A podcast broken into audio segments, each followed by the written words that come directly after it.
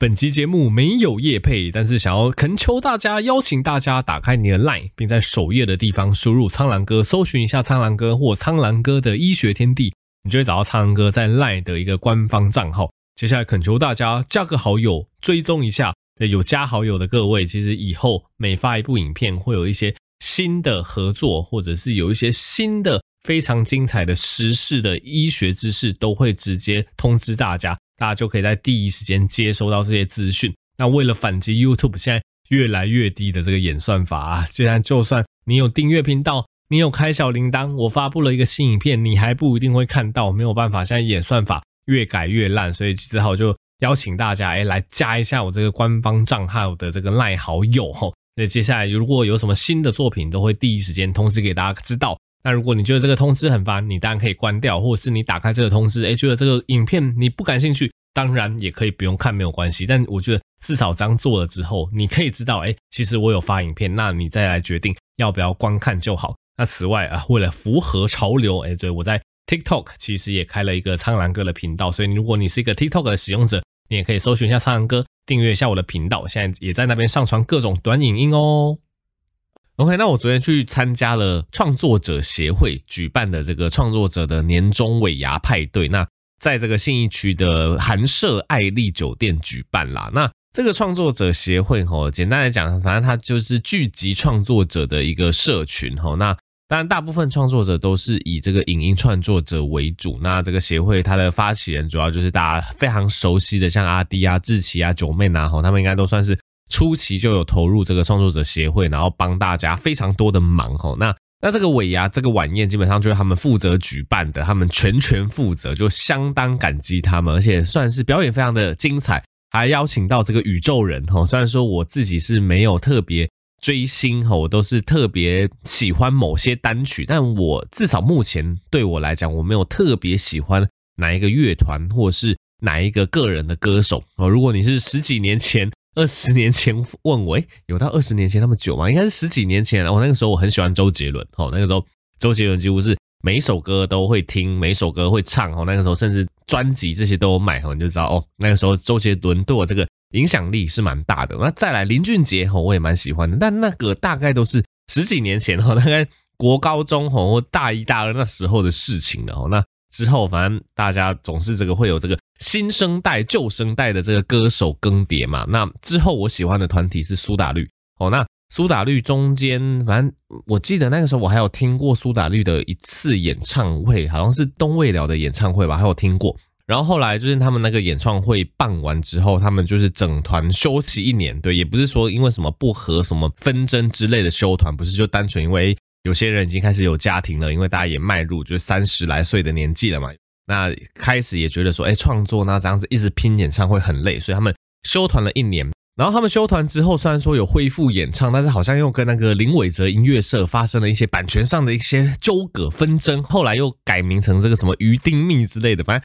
在那之后，我就稍微又比较少听了。所以到目前为止，我是没有特别哈喜欢或特别会去追的歌手哦，或者是团体。那宇宙人对，其实我对他们也不是非常的理解，也不是非常的认识，但是有几首名曲哦，例如说像什么如果我们还在一起之类是听过的，所以昨天听他们唱几首抒情歌，其实听起来是还蛮有感觉的啦，就慢慢又回到那种青春时期，非常喜欢听歌的年代这样子。那最近讲到听歌吼，发现就是最近因为有时候那个 YouTube 会推荐一些。中国的综艺节目给我，那他们有一个节目，好像我忘记中文叫什么，反正英文叫做那个 Singing with Legends 吧。反正我最近就对这个詹雯婷啦，哈，就是之前飞儿乐团的主唱，就张文婷跟张远哈两个人组合哦，就是一直被他们唱歌所打动到哦。那张文婷基本上飞儿乐团应该是，如果你是八零年代或七零年代的人，应该都对飞儿乐团不陌生，因为他们。红过一阵子，那后来基本上就有点像是由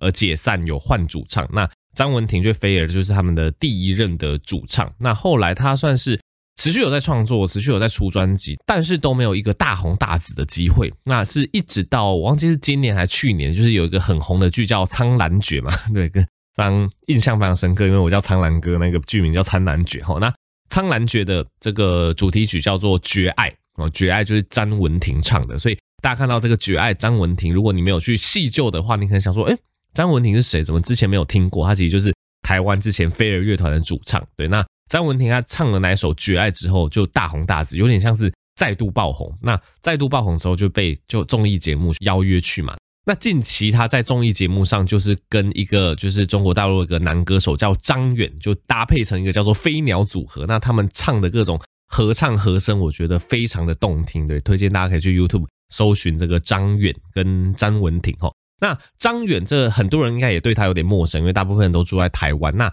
张远在近期的代表作应该就是《嘉宾》哈。如果你有在听这个呃中文流行歌，应该大概都听过《嘉宾》啊，非常非常红的一首，应该是。二零二一年左右出来的，他的主唱就是张远哦，所以最近这个张远跟张文婷的飞鸟组合，我觉得他们这个组合的唱歌一直打动到我，所以在此特别推荐给大家。好，首先一开始跟大家分享一下这个创作者协会他们举办的这个尾牙，反正一样有这个抽奖。那抽奖哦，基本其实我从小到大，我个人的一个经验，我个人的一个心得就是抽奖的事情永远轮不到我，对，因为我是一个。没有什么抽奖运的人啊，大部分都是看到身边的人哦，身旁的人、同桌的人拿到大奖，那我自己什么都没有中。对，那昨天也是这样子的状况。昨天的中奖率其实很高，对，据他们所说，应该是有到三分之一到一半的中奖率。那我一样什么奖都没有中哦。那创作者协会的抽奖其实有很多厂商赞助，所以他的奖还不错哦。基本上非常多人是拿到可能，比如说六千元左右的红包，然后再加上一个礼物这样子。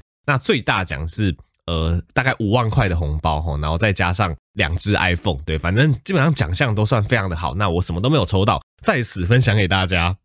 OK，那上礼拜跟大家分享很多止痛药相关知识啦，哈，包括这个 acetaminophen 哈，乙醯胺酚这个药哈，它有怎么样的退烧止痛的效果啊？那它使用的时候要注意哪些事情啊？你可以怎么从药局去选择啊？那以及 NSAID 这一类非类固醇消炎止痛药哈的一个选择的一个副作用的分享哦，那大家的。回馈是蛮不错的。那这边我想要跟大家分享一个关于药物专利，哦，算是一个我觉得冷知识，但相对来讲也还蛮重要的，让大家可以了解整个药品界的市场。基本上，哈，所有的药物都有专利期，哈，专利期就是说，譬如说我发明一个新成分的药物之后，这个专利期当然它规定很复杂，不过大家可以理解，诶，一个药厂，诶，它把一个药物真的制造出来，那可以开始在市面上贩售之后呢，可能大概可以有大概。五年到十来年的专利期保护哦，这个基本上要看它研发的时间啊，那些申请的一个结果等等。那你可以理解成我们以十年为举例好了，就是一个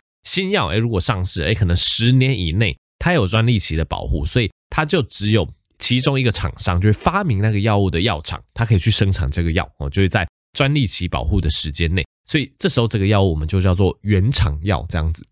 那一旦过了这个十年的保护，因为这个专利就不见了嘛，专利权被释放出来了，就变成各大药厂哦，只要它有这个技术，只要它有这个知识，它都可以制造成分一模一样的药。所以这时候其他厂商所制造出来的药，这个有时候我们就会叫它是学名药啊，或者是这个副厂药啊等等。副厂药比较少讲啦，一般来讲我们是讲原厂药或者是学名药。所以大家如果在市面上哈拿一些这个不管是慢性病的药，或是一些急性病的药，有时候你听医疗人员在讲说哦，这个比较贵，因为它是原厂药哦，这个比较便宜，因为它是学名药，大概就知道这样子的概念了。那你手机电池你去做理解哦，当然现在很多手机都不用换电池，但大家小时候应该都有用过那个手机电池会用到坏掉，会用到没有什么电量，会买电池要换的那个年代吧，或者是你相机啊还是怎么样，其实你都会接触到这一类电池，所以。你去购买的时候，店员就会问你说：“哎，你是要买原厂的？比如说原厂的可能是 Panasonic，你要买这个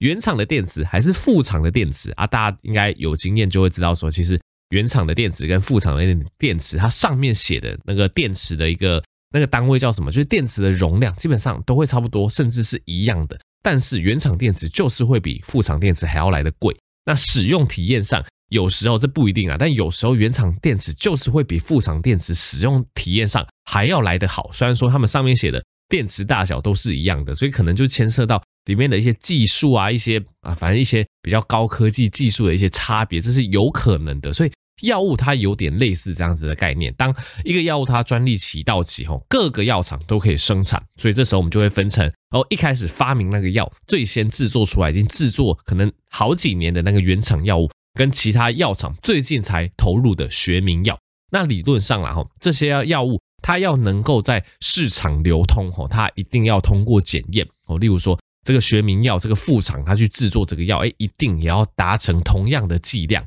同样的效果，它才可以得到这个认证，然后在市面上流通，哦，但是基本上还是会有原厂药跟这个学名药的差别。那讲到这边，我们就来讲这个普拿疼，哦，乙醯胺酚这个药的冷知识。因为上次跟大家讲过，哎，普拿疼这个在台湾算是人尽皆知的药，但是呢，要跟大家分享的冷知识就是，其实普拿疼并不是 acetaminophen 的原厂药哦。你听到这边可能会很压抑，说，哼，什么普拿疼是市面上算是相对哈比较昂贵的 acetaminophen 的药物？哎，怎么它竟然不是原厂吗？那原厂药是什么药呢？其实普拿疼的原厂药应该说 acetaminophen 这个成分的原厂药叫做 Tylenol 哦，Tylenol 这个。台湾非常少看到，我不知道是不是因为台湾这个药费太低廉，他们就不进台湾，还是进的量比较少。就是 Tylenol 哦，就是 T Y L E N O L，应该是这样子拼。就 Tylenol 这个药，它才是 acetaminophen 的原厂药。那它的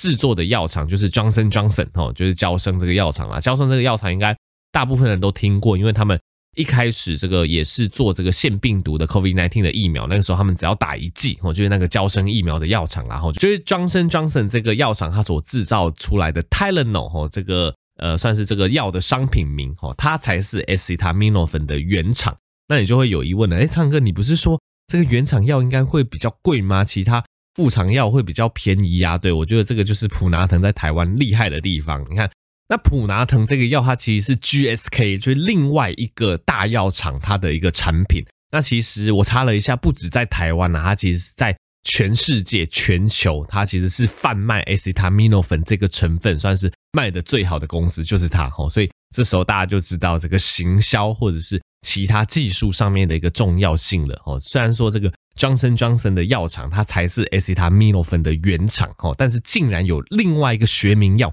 另外一个副厂哦，在经过专利期之后，把这个乙醯胺酚变成他们的最招牌的一个商品，然后让全世界全球的人哦都花费巨额去购买它哦，大家就知道这个 GSK 这个药厂的重要性了哈。所以其实就会跟大家讲说，这个原厂药比较贵，那学名药比较便宜，这个当然是一个通则，但凡有通则必有例外哦。普拉腾就是一个。相当罕见的例外哦，就是这个那么知名、那相对比较贵的药物，它竟然只是学名药，对，它其实并不是原厂药哦。但是因为它行销厉害，而且它有特别的一些，就是像上次提到的药物吸收的一些技术等等啊，让大家非常喜欢这一款产品，所以它自然而然定价权就可以定得比较高这样子。那讲到这个原厂药跟副厂药，就是另外是跟大家分享，因为刚刚讲到其实。所有的学名药，所有的副厂药都要通过认证哦，其实才可以在市面上流通。所以其实现在慢性病的药物，你就会发现一个趋势，就是慢性病的药物有所谓的原厂药哦，原厂药它就是成本相对来讲是比较贵的。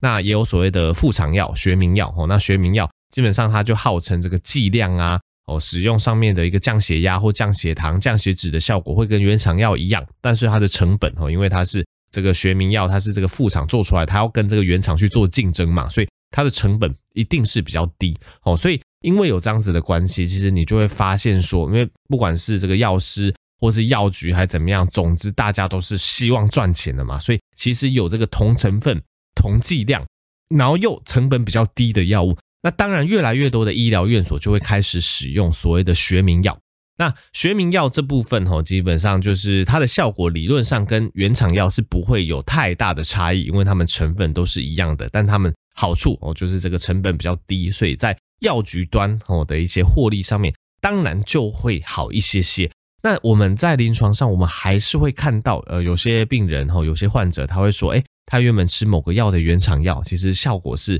比较佳的，那结果换成另外一个学名药的厂牌之后，诶，好像效果就没有那么好。的确，偶尔会听到这样子的抱怨，但老实说，这样子的抱怨没有那么常见。因为其实我们像我们诊所，哎，我们有原厂药，我们也有学名药哦。那我们其实有些人习惯吃原厂药，有些人习惯吃学名药，但我们追踪起来的，至少我个人的观察，我觉得效果是不会差太多。所以我觉得基本上在主管机关，他有去针对每一个学名药都去做认证，都去确定它的效用，有经过这个步骤之后，大家其实是不用太担心所谓的。原厂药跟学名药之间的差距啦，吼，那大家只要理解说，只要药物过了专利期，其实就是各个厂商都可以投入，所以市面上就会有各种不同品牌，但是呢，成分跟剂量都是一样的药哦。大家只要有这个概念就好。那总之，大家就只要知道说，哎，只要药品过了专利期，就有各家药厂都可以投入它的研发制造，所以市面上就会有越来越多品牌，但是是同成分、同剂量的药。我觉得这对市场来讲也是一个优势啦，哈，因为其实如果专利它掌握在某个原厂的手里，它的定价权当然就会拉比较高。那一旦它的专利权释出之后，哎，百家争鸣，百家齐放，哦，这时候这个药物的这个定价就有可能会往下修。我觉得。以消费者的观点来讲，这样子的一个专利释出，未尝不是一件坏事啦。好，那在这边提出来给大家参考。好，那接下来这个议题跟大家聊一下胆固醇啦。哈，因为胆固醇算是三高里面的其中一环。那胆固醇这个东西，之前有跟大家聊过，它有所谓的 HDL 这个高密度胆固醇，哈，一般建议在四十到六十这个区间是最好的。那另外也有 LDL 低密度胆固醇，那低密度胆固醇它的俗称就是坏的胆固醇，那，这个坏的胆固醇。我们就希望，呃，以一般你完全没有任何风险因子，完全没有任何心血管风险的情况下，尽量控制在一百三以下。那如果你有任何一项、哈两项、三项越来越多的风险因子，你的低密度胆固醇你就要控制的越严格，吼，可能小于一百啊，甚至小于八十、小于七十。对，反正低密度胆固醇它就是一个越高越容易造成血管、哦心血管、脑血管堵塞，造成一些心脑血管疾病的一个东西，所以基本上是越低越好的。那当然，针对胆固醇吼，目前吼医药界最知名、最有效吼的一个神药就是 statin 的药物，S T A T I N 吼 statin 的药物，statin 它是一个药物的一个结尾吼，所以如果你家人有在吃这个降三高、降胆固醇的药物，你给它拿出来看，基本上你都会看到结尾是 statin 的药物，可能是什么 rosuvastatin，可能是 atorvastatin，可能是 pitavastatin，可能是 simvastatin，对，反正就是一堆。药就是就像刚刚讲的哦，这个呃药厂有很多，所以不同药厂哦所出的哦这个 statin 的药它就会不一样哦。那这个 statin 反正后面的结尾只要是 statin 的话，基本上都是降胆固醇的药。那降胆固醇的药在近五年、近十年来算是如火如荼的被研究。那它的功效应该是说，大家对它了解越来越深，就越来越觉得这个药的重要性哦。就像哦，大概十几二十年前开始，阿司匹林很红。阿司匹林就被拿来会当做就是预防心血管疾病的防风险嘛，因为它抗凝血。那这是过去一二十年非常红的药，但是阿司匹林在近五年哦有渐渐的被 statin 类这一类药物取代的趋势哦。因为其实你去仔细思考一下，他们的角色其实都很像。因为阿司匹林它抗凝血，抗凝血我们就理解成说，哎，它其实会让这个。血管比较通啊，或就是比较不会心肌梗塞啊，比较不会中风啊，就是预防这一类心血管疾病的效果。但是呢，就是近期就是越来越多研究发现，哎，其实在某些不是高风险族群的人，他吃阿司匹林，哎，有可能是它的坏处会大于好处。你就问说，哎，吃阿司匹林有什么坏处？哦，简单来讲，因为阿司匹林抗凝血，所以抗凝血它当然它可能会减少所谓的心肌梗塞或是缺血性脑中风的机会。但是也因为它抗凝血的关系，它会有更大的机会，病人可能例如说啦，脑出血哦，或是其他器官、其他组织出血哦，可能是不好止血，所以它也会造成一些健康上的疑虑哦。所以目前医学界的共识，对于阿司匹林，就是在一些可能比较高、中高风险的人哦，拿阿司匹林来预防，或是你曾经心肌梗塞过，你曾经中风过哦，那吃这个阿司匹林再去预防再度的。伤害那其实很合理，但是对于相对来讲比较亚健康族群的病人，哦，去吃这个阿司匹林，它可能就没有很明显的好处，应该是说它的好处跟它有可能的坏处就会互相抵消这样子。所以近五年来，哎，我们越来越发现，哎，statin 类这一类降胆固醇的药物，似乎哎有慢慢去就是取代阿司匹林这个角色的一个趋势哦。哦，因为为什么？因为对于一些亚健康，就是他可能还没有发生过中风，还没有发生过心肌梗塞，但是他有一些心血管疾病风险的人，吼，我们去吃 statin，去把他的胆固醇在他还没有任何疾病前先降下来，让他血管比较不会发生阻塞，而且 statin 它就跟阿司匹林比起来，它就比较没有那些就是会容易出血的一些副作用，因为它比较不是抗凝血那一端的作用嘛，它是降胆固醇，我就发现，哎。吃 statin 似乎有这种诶初级预防的效果，去预防疾病的发生，而且也越来越多研究指出，statin 它其实也有抗发炎的功能哈，所以其实我觉得这几年的观察，就 statin 它越来越就是倾向于去投予一些就是可能有一些心血管疾病的风险，但是他还没有发病的人，就当成一个有点保养保健的那个药品去使用的感觉，让他身体有抗发炎，让他胆固醇降比较低这样子。那据我所知，也有蛮多医生自己有在服用 statin，有点是做保养的这个功能啦。吼，那最近就有一个研究，他就去比较。statin 哦，跟市面上常常就号称哦能够降胆固醇，包括红曲，包括鱼油哦，包括什么大蒜啊，包括蟹黄，包括什么植物固醇，包括肉桂，他们就去做一个比较。那这个研究结果，反正它算是一个也算是中大规模的一个研究啦，可信度还蛮高的。那它的呃结果非常的暴力，也很好理解。简单来说就是。呃，服用 statin 的组别吼，它才有非常非常明显、非常有感的胆固醇下降。那其他的，不管是刚刚提到的什么红曲啊、植物固醇啊、姜黄等等哦，这些对照组，它相对来讲都没有非常明显的降胆固醇效果。所以这篇研究其实就是要跟各位观众提醒，有时候你们花大钱吼去吃一些呃，就是号称啊，例如说像红曲，就是我知道广告打很大。有些广告厂商他们就号称这个红曲哦，就可以降胆固醇。他们说经动物实验证实，对，可是它的动物实验就真的是动物实验，它还没有做到人。哦，那这篇研究就跟你说，其实呃，对于这些经动物实验证实可以降胆固醇的东西，看起来哈，似乎跟我们正规的这个低剂量的药品，对，它这个研究是用低剂量的药品去做比较，比起来效果还差得远。所以有时候就是要去思考说。有时候，呃，就也不是说多花大钱去买一些就是保健食品，就会让你真的更健康哦。像这个胆固醇这个东西哦，statin 它就是研究很久，对，安全性非常的高，对，可以确切的降胆固醇，确切的减少心血管疾病的风险。那在合理剂量使用下，也不太会有什么肝肾功能的负担。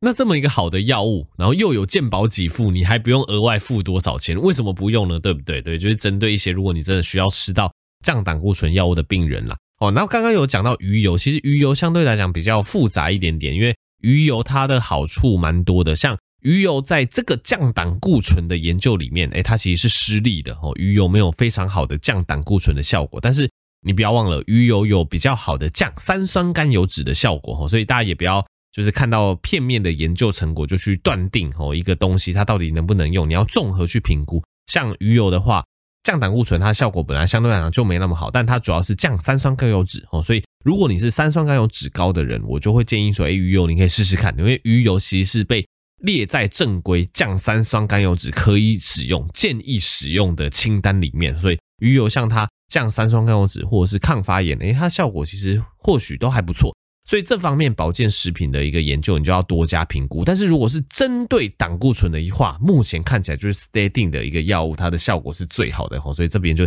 提出来给大家分享。所以结论就是，大家不要想说，有时候花越多钱吼买保健食品哦，这个对你健康就越大帮助。其实没有，你要去综合评断。像以胆固醇来讲，我就是推荐大家哦，这种最低剂量、健保有给付的 statin 就是一个最好的选择了吼。